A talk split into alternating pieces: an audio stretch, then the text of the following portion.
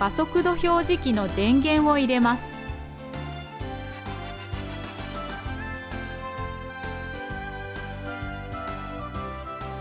加速度表示器を斜めに傾けます。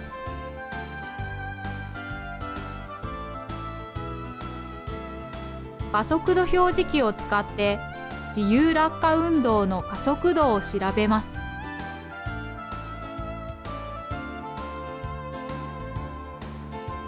加速度表示器を台車の上に乗せます。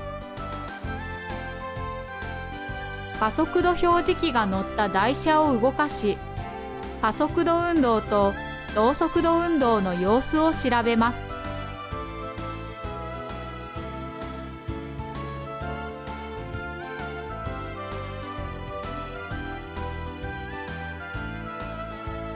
力学斜面台を設置します。加速度表示器が乗った台車を斜面台の上で動かし加速度運動を調べます。